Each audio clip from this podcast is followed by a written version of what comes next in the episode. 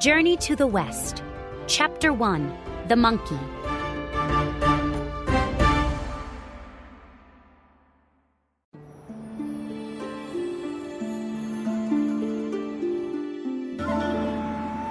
From the beginning of time, a rock had sat high on top of a mountain. The sun, the moon, heaven, and earth all worked their magic on the rock. One day, the rock split open. Inside was a monkey. The monkey stood up and stretched. Suddenly, powerful light shot from his eyes. For a moment, the light reached the cloud palace in heaven. The Jade Emperor, ruler of heaven, sat up. He turned to one of his captains who was standing nearby. Find out what caused that light. Said the Emperor. Yes, Your Majesty. Said the captain. The captain rushed out of the hall. He looked out the southern gate of heaven and saw the monkey on earth below.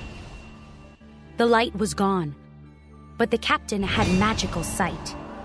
He could see everything that had just happened, Interesting. said the captain. Well, Said the Jade Emperor when the captain returned. what caused the light? It was a monkey. Said the captain. A monkey. Asked the Jade Emperor. Yes, Said the captain. he's on the Fruit and Flower Mountain down on Earth. There had been a rock on the mountain. The monkey came from the rock. The light shone from the monkey's eyes. The Emperor thought for a moment and then shrugged. I'm not surprised. He said, Amazing things happen when heaven and earth work together.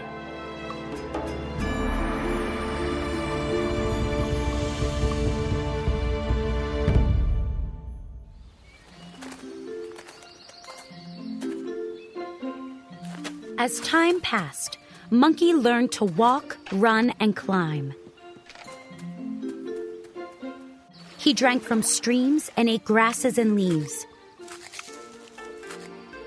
He gathered fruit and explored caves and mountaintops. He became friends with all the other monkeys and apes. At night, he slept under a cliff. One very hot morning, all the monkeys and apes were playing in the shade. It is so hot today. Cried one monkey. Let's play in the stream. Good idea. Said another monkey. The monkeys and apes ran to the stream.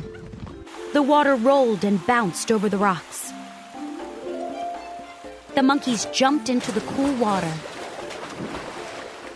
Everyone splashed and played.